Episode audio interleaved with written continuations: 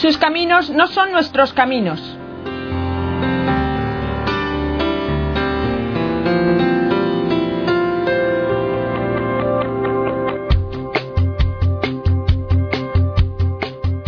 En este programa escucharemos testimonios de personas que han dejado a Dios actuar en sus vidas, llevándoles por caminos nuevos y desconocidos, pero al final a una vida más plena y santa.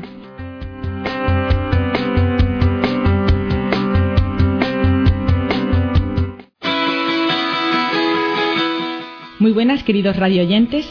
Y hoy tenemos ante nuestros micrófonos a la hermana Sandra, de las Esclavas de Cristo Rey. Hola, hermana Sandra, ¿qué tal? Hola, ¿qué tal? ¿Cómo estás? a ver, ¿de dónde eres? Soy colombiana.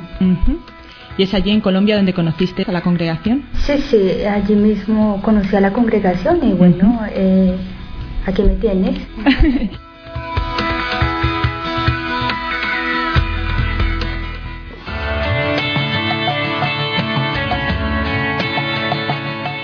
Muy bien, ¿podrías contarnos cómo fue tu llamada a, la vida religiosa? Pues muy, muy sencillamente, ¿no? Siento que el llamado que Dios nos hace es, mm, es muy sencillo y suele tocar pues como muy hondo desde la primera vez que lo hace, pues allí Él está presente siempre pues el llamado, como te digo, sencillamente era una chica pues normal, ¿no? Como todas lo somos a, en nuestra juventud.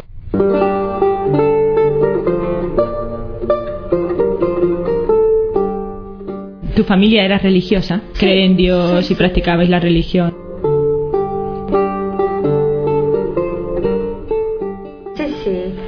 Gracias a Dios he tenido una familia muy bien constituida y, muy, muy religiosa en valores cristianos, morales muy, cimentados. Cuando finalizaba mi secundaria, el colegio siempre suele organizar una convivencia, retiro a final del año. Para concluir con esa convivencia toda la educación. ¿Era un colegio de estas madres, no, no, estudiaba con un colegio que pertenece al gobierno, Colegio Nacional se llama allí en Colombia y íbamos normalmente a, Cristo Rey que se llama la casa en Bogotá. Y pues allí mm, empecé muy muy animadamente esos retiros. Y pues allí siento que Dios me, me llamó no allí me habló al corazón y allí conocí a las hermanas, su estilo de vida, su alegría, su acogida, eso me impactó mucho y pues allí se quedó el interrogante, ¿no? Yo siento que ese fue como el momento fuerte porque antes no había sentido inclinación vocacional a la vida religiosa. ¿Cuántos años tenías? Tenía 17 años en ese momento, sí, sí. 17 años, allí eh, hablé con una de las hermanas y ella me fue hablando de su estilo de vida, de lo que hacían, de su llamado y pues son cosas que, que van haciendo eco en el corazón de la persona, ¿no? En el mío por lo menos hicieron bastante eco y pues aquí aquí estoy, así empecé un proceso de discernimiento vocacional con ellas durante tres años. Y ya cuando pasaron esos tres años de, bastantes experiencias, eh, ¿Podrías contarnos un poco el proceso durante esos tres años? Si sentiste miedo ante la llamada o tus luchas, tus padres acogieron la llamada o no la acogieron, ¿cómo, fue la reacción? Eh, pues ellos en principio estaban contentos que yo frecuentara la casa de las hermanas, ¿no? una casa religiosa, pues ellos lo veían con muy buenos ojos. Igual yo iba porque me gustaba mm, hablar con las hermanas, conocerlas un poco más, pasaba con ellas algunas tardes, pero no les conté a mis padres eh, absolutamente nada hasta el momento de la decisión, ¿no? Hasta que pasaron esos tres años.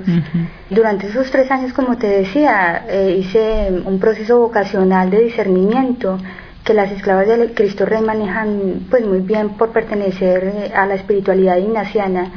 Durante este tiempo terminé mi, mi secundaria e hice también un curso de enfermería y trabajé en un hospital también.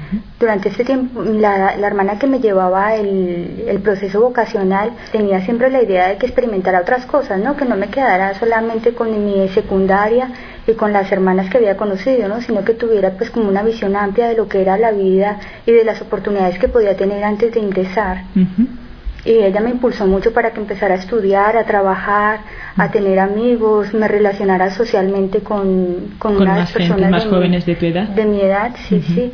y pues tuve también un grupo de amigos bastante bastante original y bastante bonito. También pues alguna relación más, más seria con uno de los chicos y pues al finalizar pues este tiempo de discernimiento pues fue bastante consciente la opción no porque sabía también lo que lo que dejaba y a lo que me comprometía.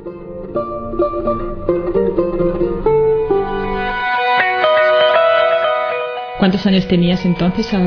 Cuando decidí ingresar a la congregación, 20. Eh, Estuviste saliendo con un chico, dijiste. Sí, algún tiempo sí, sí. ¿Y cuál fue la reacción del chico al decirle tú que, pues eh, religiosa? Yo suelo decir que se quedan con los ojos cuadrados, ¿no?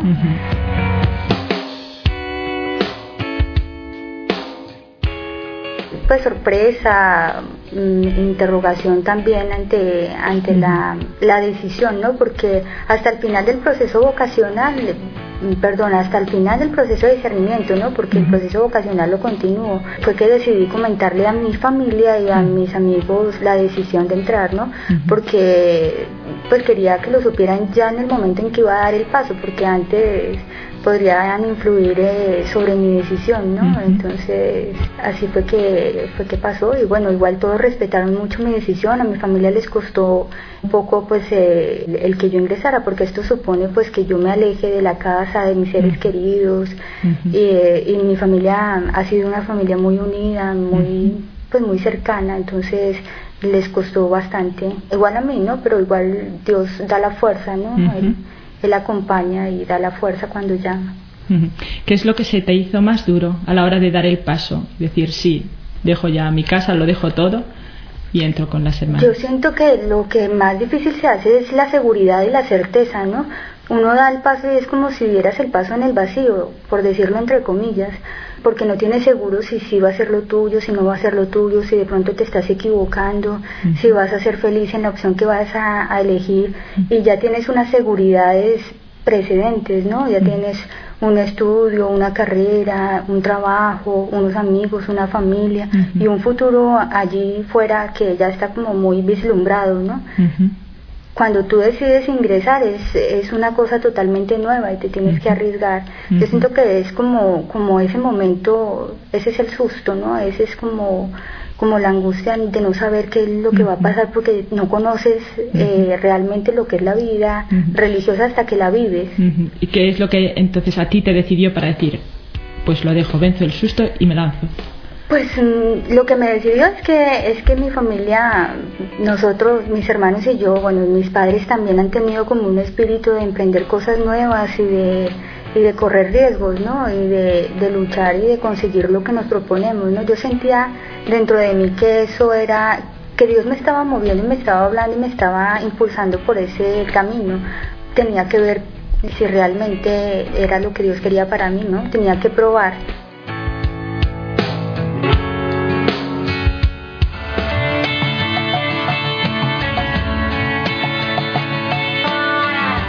¿Qué has seguido hasta ahora? Eres una hermana profesa, ¿has hecho ya los votos?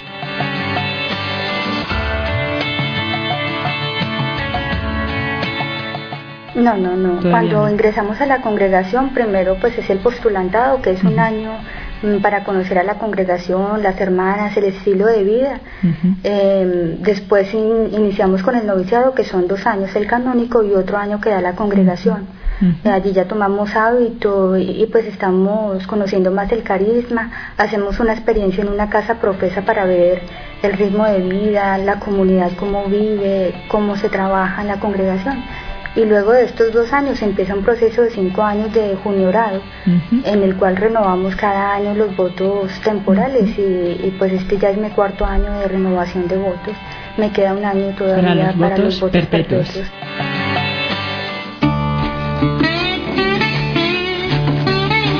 ¿Podrías contarnos durante el tiempo de, preparación? Has dicho un año de postulantado, me parece, dos años de noviciado. ¿Y qué se hace durante ese año? ¿Sigues estudiando o estás aquí con las semanas? ¿Haces algo? ¿Estudias? De postulantado. Sí. Ese año es para conocer a las hermanas, como te decía. Pero aparte de Pero aparte de conocer a las hermanas, de vivir con ellas, de trabajar con ellas en el noviciado, también se estudia y se, se empieza a formar eh, en los valores pues, religiosos y afianzar más mm, catequesis, eh, todas esas cosas, ¿no? Teología, espiritualidad.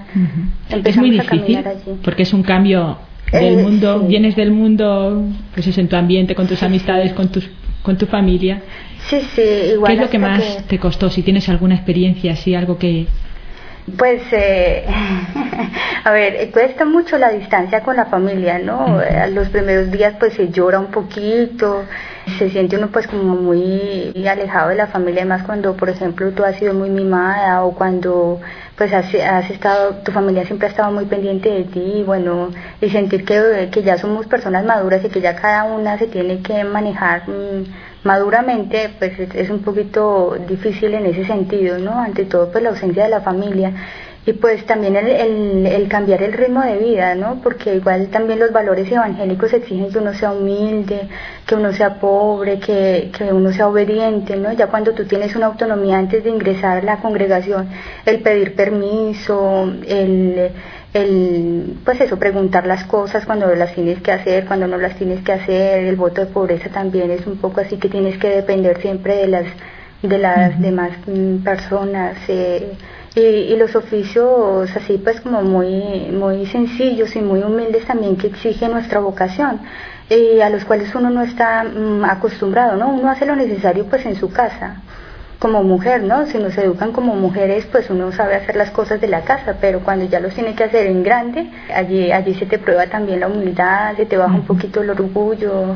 Esas cositas así que parecen muy sencillas y que uno lo dice muy fácilmente, cuando las tiene que vivir son un poquito graciosas y, y un poquito difíciles también, sí. ¿Se te hizo muy difícil vivirlo?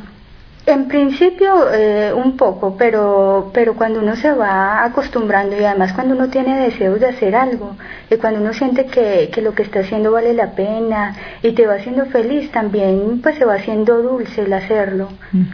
Dulce y suave también el hacerlo, sí, sí después de que pasa el año uno dice, uy, bueno, ya vamos a pasar un año, un año más, entonces la ilusión de la toma de hábito y de verte de monjita y bueno, todas esas cosas también es, es bastante significativo y tiene toda una carga de, de, significado, de ilusión, de empuje, de fuerza. ¿Qué es lo que más te impresiona, te gusta o te atrae de, de tu vocación? Esa pregunta está como difícil. ¿Qué es lo que más me atrae de, mi vocación?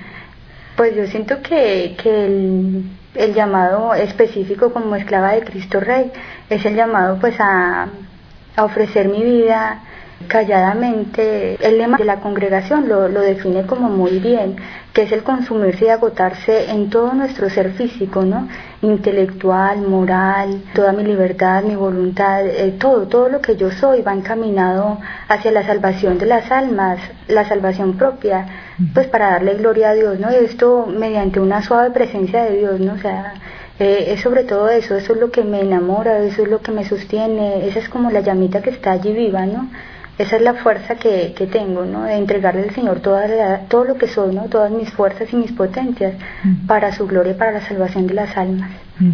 Volviendo un poco para atrás, tú antes de, de dar el sí al Señor, ¿habías pensado ser religiosa alguna vez?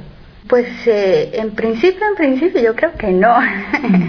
no, no. Igual yo siento que son cosas que se van dando por tu familia, ¿no? Si, si tu familia es una familia religiosa, que te cultivan en, en una vivencia eucarística de, dominical, en los sacramentos, en que, bueno, eso, que frecuentes la confesión, la comunión, en que se preocupen si tú no comulgas, que qué ha pasado, ¿no? Recuerdo que mis padres a veces me preguntaban, mm, pasé por la edad que todos pasamos, ¿no? De la rebeldía, de que, bueno, porque tengo que comulgar todos los días, y bueno, todas esas cosas, y, y, te llaman la atención y te dicen, bueno, ¿por qué no comulgaste, no? Eh, todas esas cosas yo siento que, que van ayudando para que para que tú vayas cultivando como eso, ¿no? Igual no había pensado mucho en una opción religiosa, pero sí en una opción de servicio a las personas, eh, por lo que es mi familia también. La nombro mucho porque yo siento que es como la base y el fundamento de mi vocación. La familia. La familia. La educación recibida en la familia. La educación recibida en ellos. Igual mm, hay un, hay un hecho bastante significativo y sugerente. Cuando hice la primera comunión, mis padres habían hecho la promesa a la Virgen de Chiquinquirá, que es la patrona de Colombia. cuando mi hermana era pequeña estuvo muy enferma y ellos hicieron la promesa a la Virgen de, de decirme mi hermana se salvaba íbamos a, bueno, ella iba a hacer la primera comunión con el hábito de Nuestra Señora. Y bueno, como siempre hemos sido muy unidas y muy juntas, hemos caminado, decidieron que los, hiciéramos las dos eh, vestiditas así. Entonces, desde ese momento, pues como que también surgió como la inquietud así, pero muy muy muy tenue, casi, no, se percibía. Sin, percibir. Ahora, después de que tú haces una relectura de tu proceso, te das cuenta que todas esas cosas sí fueron influyendo para tu decisión, pero eso es a posteriori, ¿no?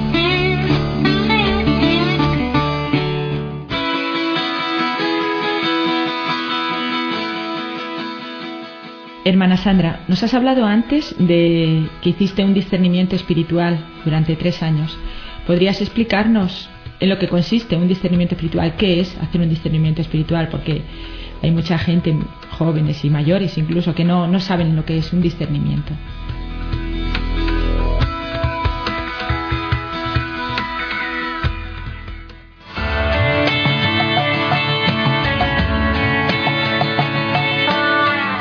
El discernimiento espiritual es mm, sencillamente ir descubriendo lo que Dios quiere para ti, ¿no? Es, es un proceso, bueno, el objetivo es eso, buscar la voluntad de Dios, ese es el objetivo de un discernimiento, ¿no? ¿Qué, qué quiere Dios para ti? Entonces lo que tienes que, en lo que te tienes que ejercitar para descubrir eso es en, en ir descubriendo qué sentimientos, qué qué ideas, qué pensamientos hay dentro de ti, ¿no? De dónde vienen y hacia dónde te llevan. Entonces, es ir conociéndote a ti misma también, eh, a ti mismo, el, conocimiento personal ayuda mucho para este proceso mm, de discernimiento, ¿no? Te vas conociendo a ti mismo, vas conociendo cómo Dios te va hablando, ¿no? Tienes que empezar a afinar un poco el oído. ¿Y eh, cómo se afina el oído? ¿Cómo te conoces a ti mismo? sí, sí, eh, tienes que... Mm, es un poco lento el proceso, ¿no? Hasta que tú empiezas... Igual es un proceso que abarca toda la vida, ¿no? Porque tienes que estar en la escucha eh, durante toda la vida para saber qué es lo que Dios quiere de ti, ¿no? La misma pregunta, ¿qué quiere Dios de mí? hace que yo me pregunte a mí misma, ¿no? Hace que yo mm, vaya dentro de mí misma y busque, busque eh, las cosas que positivas, las no tan positivas también, lo que proviene de mí, lo que proviene del, del ¿Y cómo se sabe lo que proviene de ti y lo que no proviene de ti? ¿Cómo lo distingues? Porque muchas veces dices, no, me lo estoy diciendo yo a mí misma. Claro, yo hago decir a Dios cosas que yo misma me digo a mí. ¿Cómo distingues que viene de Dios? En el proceso de discernimiento espiritual son tres personas las que actúan, ¿no? O tres imágenes podemos utilizar, que es la imagen del, del buen espíritu, del espíritu que proviene de Dios, la imagen del, del espíritu que no proviene de Dios, ¿no? Que, que son algunos engaños aparentes. El mal espíritu. El mal espíritu. Y, y, la tercera persona eres tú, ¿no? ¿Cómo respondes tú ante las insinuaciones del buen espíritu y ante las insinuaciones del mal espíritu? Entonces, eh, ¿cómo suele hablar Dios? Dios habla eh, en la fe, en la esperanza, en el amor. Cuando estas cosas crecen, cuando te dejan paz, cuando te dejan tranquilidad, cuando tus sentimientos son de gozo, de alegría, todo eso es evidente que es del, del buen espíritu. Y cuando al contrario tú sientes eh, como desasosiego, como tristeza, angustia, eh, es evidente que, que, eso no proviene de Dios, que eso proviene del mal espíritu. Y aquí, aquí está tu posición, ¿no? ¿Por qué optas? ¿Qué es lo que tú eliges? ¿Lo que te da paz, consuelo, o lo que te da tristeza, angustia? Pero este discernimiento lo hace una persona sola o necesita de alguien mm, que, Generalmente eh, necesita de una persona con la cual tú te puedas confrontar, ¿no? Con la cual tú puedas hablar es el acompañante espiritual de lo que solemos, nosotras solemos llamarle así acompañante espiritual o se le puede decir guía espiritual, la persona que te ayuda, que eh, no necesariamente tiene que ser un sacerdote ni una religiosa, una persona que sea mm, eh, consciente espiritual eh, que vaya por delante de ti de alguna manera sí sí que, y que tenga conocimiento pues de, de este camino no de vida espiritual porque no de vida religiosa necesariamente. Y que te ayude a ir viendo y a, y a ir descubriendo lo que Dios quiere para ti no el acompañante espiritual tiene una posición como de reflejo, ¿no? Él, él no te va a descubrir lo que Dios quiere para ti, sino que hace hace la posición de reflejo, o sea, te refleja lo que tú mismo le estás diciendo, ¿no? El hecho de compartir las cosas ya hace que uno empiece a darse respuestas a uno mismo, ¿no? ¿Qué papel tiene la oración dentro de este discernimiento espiritual? Mm, pues la oración es juega un papel muy importante dentro de esto, ¿no? Porque la oración personal es lo que ayuda a que tú te conozcas a ti mismo. Cuando tú haces la oración, bueno, la preparas, eh, una preparación remota y cercana a la, a la oración, eh, haces la oración y luego de la oración mm, sacas unos minutitos, 15 minutos, 10 minutos para hacer un pequeño examen de lo que ha sido la oración. Ahí tú te empiezas a, a conocer y empiezas a ir eh, descubriendo pues esas llamadas de Dios, ¿no? Esa voluntad de Dios. Y es muy importante, por ejemplo, que lo hagas eh, por escrito, ¿no? Eso ayuda mucho cuando la oración por escrito. El examen, cuando no cuando no tienes con quién hablar, con quién compartir, pues es muy muy laudable hacerlo por escrito, ¿no? Ahí tú te vas dando cuenta cuáles son los movimientos internos, ¿no? Movimientos internos a qué me refiero, pues a pues como a esas a esas voces que Dios te pone allí, ¿no? Dios actúa por medio de muchas cosas, por medio de una lectura reposada, bueno, el evangelio, eh, una situación concreta, una cosa que has visto, algo que has escuchado, una persona, una conversación, así pues siento que, que, Dios allí está, ¿no? Y, con respecto pues a la oración es eso, ¿no? Eh, Dios actúa eh, más directamente en la oración porque allí en la oración tú te encuentras con Dios, ¿no? Es el es el encuentro de la persona con Dios directo.